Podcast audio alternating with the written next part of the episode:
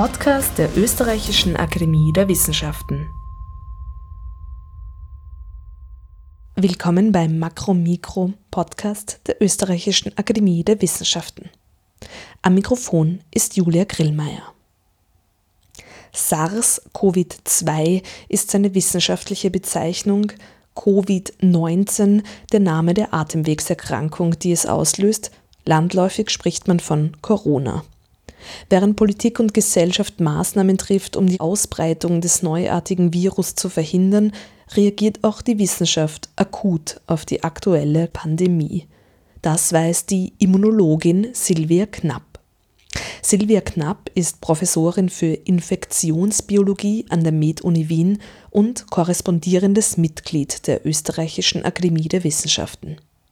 Im Gespräch mit Makromikro erklärt sie den mikrobiologischen Aufbau des Coronavirus, wie die Übertragung des Virus verläuft und wie dies wissenschaftlich gemessen werden kann, sowie woran die Forschung nun arbeitet. Immunologie ist die Wissenschaft von den biologischen und biochemischen Grundlagen, wie der Körper sich gegen Krankheitserreger wehren kann also zum Beispiel gegen Bakterien und Viren. Ich habe Silvia Knapp eingangs gefragt, wie die Immunologie bzw. Epidemiologie und Infektionsbiologie solche Entwicklungen und Ausbreitungen von Viren im Blick hat. Wie beforscht und verfolgt man neue und Weiterentwicklungen gewisser Virenstämme?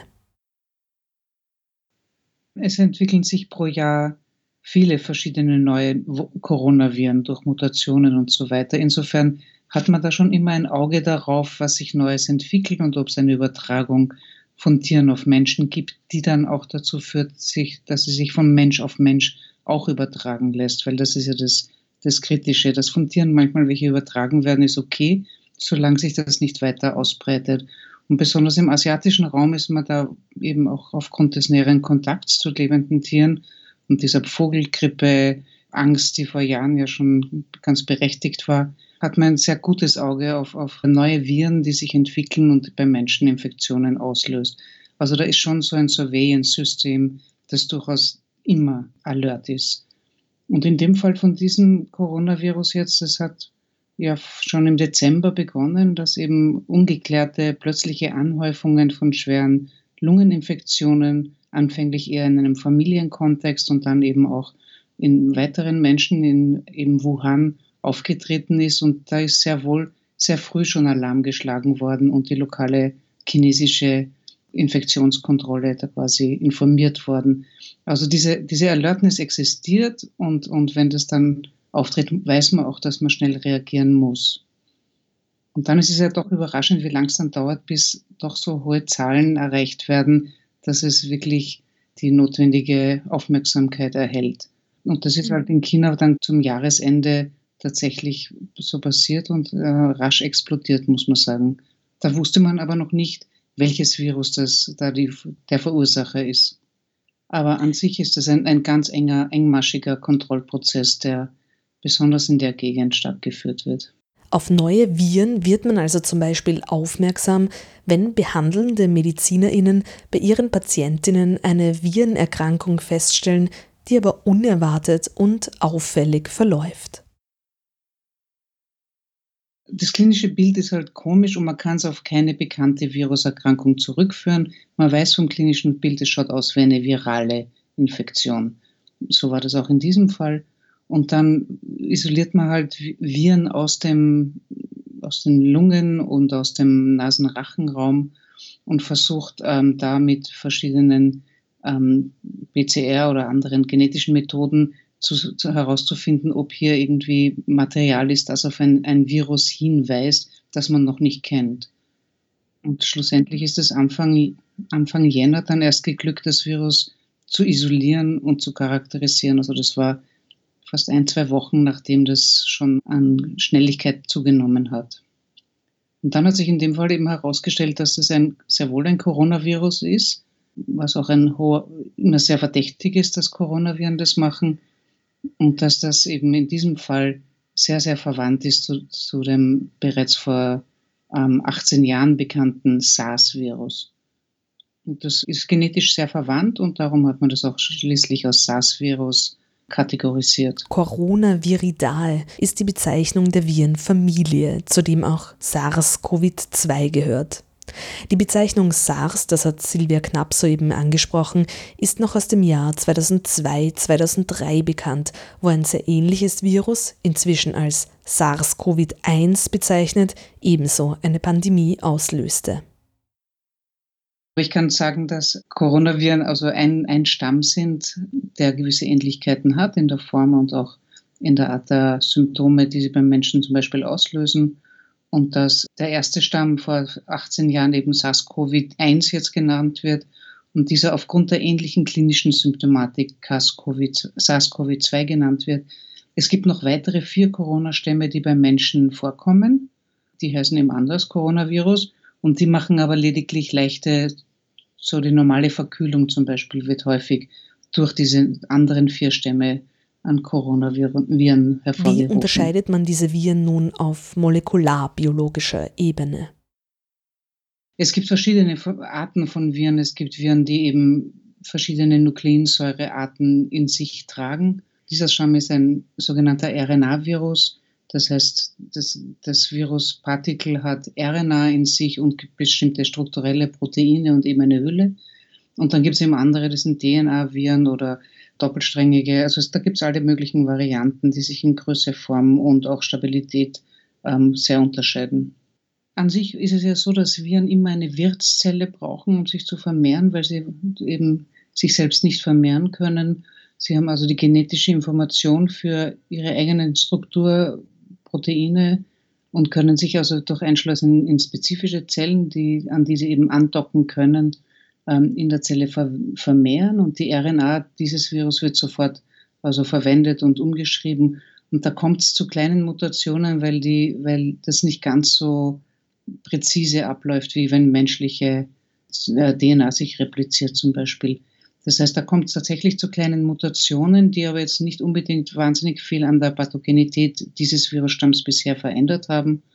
Aber aufgrund dieser kleinen Punktmutationen, die quasi in den Kinderviren, dieser Viren auftreten, kann man auch nachverfolgen ein bisschen, welcher, woher der, das Virus jetzt speziell kommt. Also wenn, das, wenn zum Beispiel sich das in einer Gegend ausbreitet, dann kommt es zu einer Mutation, die Person reist in eine andere Gegend und steckt jemanden an, dann kann man das ein bisschen nachverfolgen, wo, wo, wo dieser Stamm herkommt. Das kann man verwenden, um, um ein bisschen mehr Klarheit zu bekommen, wie sich so ein Virus ausbreiten kann über die Welt. Von SARS-CoV-2 kursieren viele mikroskopische Aufnahmen, visualisiert vor allem als eine graue Kugel mit roten und orangenen Knospen dran, sogenannten Spikes. Sie sind auch der Namensgeber des Virus, weil sie an eine Krone erinnern. Anhand von solchen Bildern kann zum Beispiel anschaulich erklärt werden, wie und wieso Seife so wirksam gegen das Virus ist, weil es eben besagte Hülle, die aus sonst wasserunlöslichen Lipiden besteht, beschädigt. Ich habe Silvia Knapp gefragt, was man sonst noch an diesen Visualisierungen ablesen kann die Struktur dieser Viren, eben wie Sie das beschreiben, die graue Hülle und die roten Spikes, wie, wie man diese kleinen Proteine nennt, die da so aus der Oberfläche rausragen.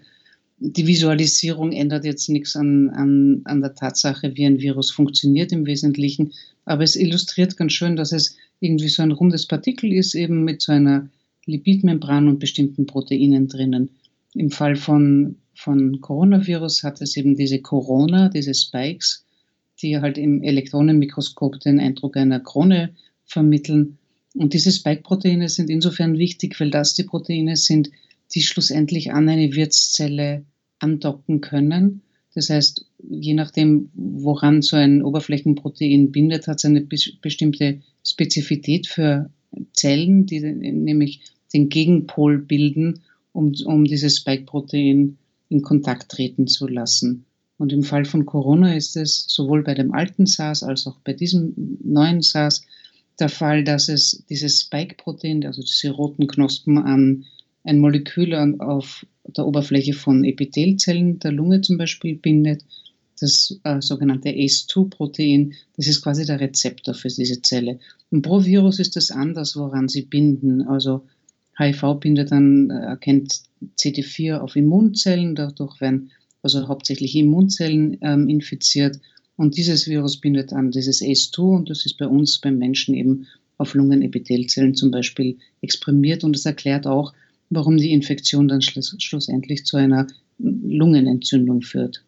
Was man vielleicht verstehen kann, wenn man das Viruspartikel sieht, ist, wie man es auch umbringen kann, wenngleich das ist vielleicht ein bisschen weit hergeholt, aber ich weiß, es wird verwendet dazu, äh, um zu erklären, warum, ähm, wenn dieses Virus oder andere, oder diese Viren auf der Oberfläche, auf der Hand zum Beispiel haften, dass man sie mit Seife wegwaschen kann, weil das natürlich auch eine Lipidmembran hat und die Detergenzien da auch wirken, das wegzuwaschen. Und insofern ist, äh, das ist angeblich der Mechanismus der Seifenwirkung, aber natürlich kann man es auch mit Desinfektionsmitteln entfernen. Man könnte es auch erhitzen. Die meisten Viren sind nicht sehr hitzestabil, aber kein Mensch möchte seine Hand über 60 Grad erhitzen, um das äh, wegzubekommen. Ich habe Silvia Knapp noch gefragt, welchen Eindruck sie denn von der Berichterstattung und auch den nun getroffenen Maßnahmen in Bezug auf Corona hat. Also die Berichterstattung ist natürlich sehr, sehr ausgeprägt und ich, ich glaube, es ist gut.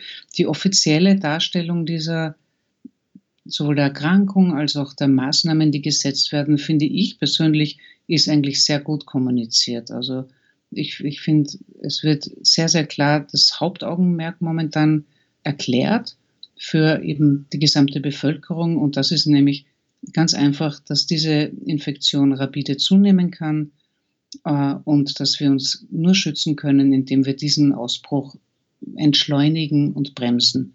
Und der Grund für das ist, wie wir alle wissen, ähm, dass die ungebremste in einer völlig naiven Population, das heißt, wir sind alle empfänglich dafür, weil wir haben alle dieses Virus noch nie gesehen. Ähm, wenn man das ungebremst ähm, sich ausdehnen lässt, dann wird es in ziemlich schneller Zeit ziemlich viele Menschen erfassen. Und auch wenn das von mir aus über zehn Jahre ruhig passieren kann, aber wenn das in, in zwei, drei Monaten passiert, würden Tausende, wenn nicht sogar eine Million Menschen zum Beispiel erkranken. Und das würde unser Gesundheitssystem bei weitem überfordern. Und darum ist die einzig richtige und sehr wichtige Strategie, die meiner Meinung nach auch wirklich gut kommuniziert wird, ist, dass wir das entschleunigen müssen, um ja nie die Kapazität unseres Gesundheitssystems zu, absolut zu überfordern. Was man vielleicht ein bisschen mehr noch sagen könnte, ist, aber vielleicht fehlt auch die Zeit momentan, aber was man sagen könnte, das Prinzip dieser Reproduktionszeit zum Beispiel eines Virus, also man weiß ja für verschiedene Viren, haben, die haben eine unterschiedliche Kapazität, andere Menschen anzustecken. So ist zum Beispiel, geht man davon, das gibt es eine Zahl dafür, das ist die sogenannte ähm, Reproduktionsrate oder R0. Und diese Zahl ist zum Beispiel zum Vergleich bei Influenza 1,4 und das heißt, in einer ungeschützten äh, Population würde ein Influenza-Kranker 1,4 andere Menschen anstecken. Das ist so, also auch nicht gut, aber alles über 1 ist natürlich schlecht. Und es gibt ganz extreme Fälle wie Masern, wo es bis zu 18 Fälle sind. Also jeder Masernpatient kann 18 andere anstecken. Und bei diesem Coronavirus schätzt man momentan, dass diese Reproduktionszahl ähm, bei zwei bis drei liegt. Das heißt, jeder steckt im Durchschnitt zwei weitere an. Und wenn man sich das vorstellt im, im Verlauf, dann, dann ist das natürlich ziemlich rasch ein exponentielles Wachstum an Infizierten, weil je, wenn jeder zwei und die wieder jemals zwei und so weiter, dann geht es natürlich sehr rasant los und wir sind in dieser Phase, wo das eben in das exponentielle Wachstum übergeht. Und das Einzige, wie man das bremsen kann, ist eben, indem man die Leute äh, trennt weil die Übertragung einfach von Mensch zu Mensch durch Tröpfcheninfektion passiert und das ist mit Nähe assoziiert. Aber im Grunde genommen, glaube ich, wird das sehr, sehr gut ähm, ähm, so erklärt, dass es, wie, wie ich den Eindruck habe, den meisten Menschen schon klar ist. Im Gegensatz dazu die Annahme, dass man sagt, oh, es gibt eh nur, weiß ich nicht, 300, 400 Fälle in Österreich, die Chance, dass mich das trifft, ist, ist minimal, ähm, ist meiner Meinung nach falsch. Und ich glaube, es gibt ein paar, manchmal sieht man Interviews, wo Leute das sagen. Das halte ich für eine falsche Einschätzung der Situation, ganz einfach, weil das sind die bekannten Fälle, es sind viel mehr und das explodiert noch weiter und das kann man, das kann man nicht als Einzelperson sehen, sondern das ist ein Systemeffekt wo wir wirklich alle zusammenarbeiten müssen, um uns als Gesellschaft zu schützen und damit auch eigentlich die Wirtschaft sekundär nicht weiter zu belasten, weil der, der, der Einbruch des Gesundheitssystems wäre noch dramatischer. Die Immunologin Silvia Knapp hält also die getroffenen Maßnahmen, Menschen möglichst zu isolieren, um weitere Ansteckungen zu verhindern, für sinnvoll und notwendig. Das werde nicht zuletzt deutlich, erklärt sie, wenn man den Übertragungsverlauf des Virus in anderen Ländern betrachte. Nicht zuletzt in China und der Region Wuhan, wo das Virus das erste Mal auftrat. Und da sieht man sehr wohl, dass das da auch Tage zählen. Also man kennt die Beispiele eben mit Wuhan, die ähm, alles geschlossen haben, als so circa 400 neue Infektionen pro Tag dokumentiert waren. Die Dunkelziffer ist natürlich wesentlich höher, aber das war in dieser Rate 400 neue. Äh, haben sie begonnen, die Stadt äh, zu schließen. Und dann dauert es noch immer Tage, bis sich das, das quasi der Gipfel erreicht wird und dann geht's runter. Aber andere Städte, die später dran waren, die ein bisschen später auch geschlossen wurden, aber zu einem wesentlich früheren Zeitpunkt, also bevor es 400 neue Fälle pro Tag gibt, da sieht man, dass dieser Gipfel einfach absolut abgeflacht werden konnte. Das heißt, es ist schon, also ist wirklich mit Zahlen ganz klar zu bestätigen, dass dieser, diese Maßnahme hilft und dass manchmal ein Tag einen großen Unterschied machen Unklar kann. ist allerdings, wie lange solche Maßnahmen anhalten müssen, um wirksam zu sein. Bis zu den Osterferien sind vorerst Schulen und Universitäten in Österreich geschlossen. Sind weitere Zeiträume absehbar oder muss das dynamisch entschieden werden? Ja, ich glaube, das muss man sehr wohl dynamisch entscheiden. Das trifft sich jetzt gut, dass Ostern kommt. Das ist auch natürlich auch für Schulen und so weiter ähm, eine Erleichterung zu wissen, dass da auch Ferien sind dazwischen und auch für Eltern, die für womöglich Urlaub geplant haben. Das heißt, es ist nur in so ein Zeitrahmen. Wie lange das wirklich bleiben wird, das glaube ich, werden wir erst in ein paar Wochen erkennen können. Aber die Hoffnung ist noch immer groß, dass es uns gelingt, diese Kurve so flach zu halten, dass eben wir unter dieser kritischen Grenze bleiben und, und das Gesundheitssystem nicht den Geist Auch aufgibt. Silvia Knapp bezieht sich also auf die Wichtigkeit der viel zitierten flachen Kurve. Diese Kurve beschreibt die Neuansteckungen mit Corona. Ist sie zu steil, stecken sich also viele Menschen gleichzeitig an, dann können Versorgungsprobleme im Gesundheitswesen entstehen. Wie reagiert nun akut die Wissenschaft? Gibt es bereits Forschung konkret zu SARS-CoV-2? Also momentan ist eine wahre Explosion an Forschungsstudien, die, die sofort angelaufen sind. Also das ist phänomenal, wie schnell hier ganz viele Forschungsgruppen gleich aufspringen. Es gibt auch spezielle Fördermaßnahmen, sowohl lokal als auch auf europäischer Ebene wird Geld äh, zur Verfügung gestellt, das ganz explizit diese Erkrankung jetzt beforscht, sowohl um das zur Vermeidung, also auch prophylaktisch, ähm, um das, eine Impfung rasch zu finden, aber auch um äh, neue Medikamente oder Therapieansätze zu entwickeln, um dieses schwere Lungenversagen zu verhindern. Also da hat sich sehr schnell sehr viel aufgetan. Das habe ich überhaupt noch nie gesehen in dieser Geschwindigkeit. Und es gibt auch enorm viele Publikationen bereits durch diese Repositories, also diese offenen, wo man Papers quasi deponieren kann, bevor sie publiziert sind, kommt natürlich auch sehr viel schneller, sehr viel neue Erkenntnisse schneller auf den, wie soll ich sagen, Markt. Das heißt, die, die Informationsflut ist gewaltig, muss ich sagen. Und natürlich, das wird jetzt einmal einen Boost in den, in den Grants für Infektionsbiologen, Virologen, Epidemiologen geben. Ob das anhaltend ist, weiß ich nicht. Das glaube ich nicht. Das wird sich dann wieder ändern äh, auf die normalerweise häufig wichtigeren Erkrankungen wie Krebs und Herzerkrankungen. Aber momentan ist das wirklich eine, eine gewaltige Welle und es gibt wahnsinnig viele Möglichkeiten, um Förderung anzusuchen. Und da springen auch viele auf den Zug auf, wie ich Geht sehe. es bei der nun akuten Forschung vorwiegend um Behandlungen von Covid-19 oder geht es um Impfstoffe gegen SARS-CoV-2? Und worin setzt man denn aus Forschungsperspektive die meiste Hoffnung?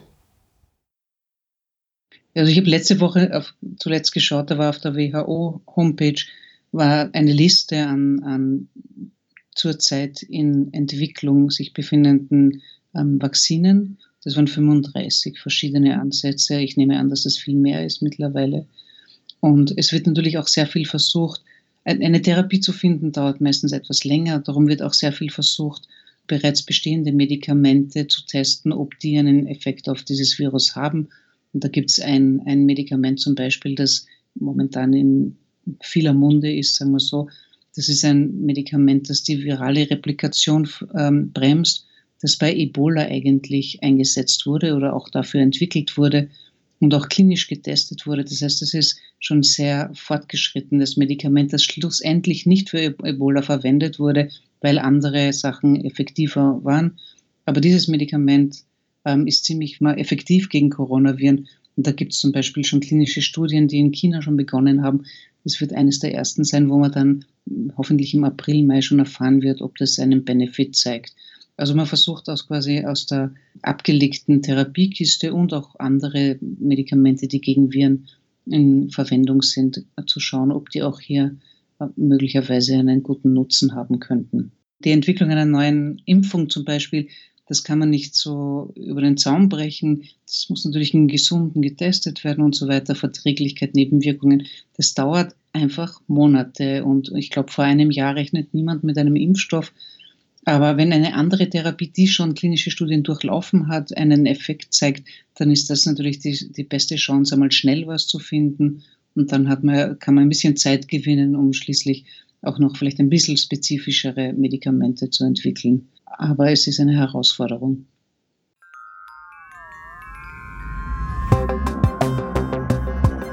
Das war Makromikro, Podcast der ÖRW. Diesmal im Gespräch mit der Immunologin Silvia Knapp, Professorin für Infektionsbiologie an der Med-Uni Wien. Alle Ausgaben von Makromikro finden Sie auf oerw.ac.at slash podcast. Sie finden Makromikro außerdem auf allen gängigen Plattformen, wo Sie Ihre Podcasts beziehen. Wir freuen uns, wenn Sie uns abonnieren oder Feedback hinterlassen. Julia Grillmeier sagt herzlichen Dank fürs Zuhören und auf Wiederhören.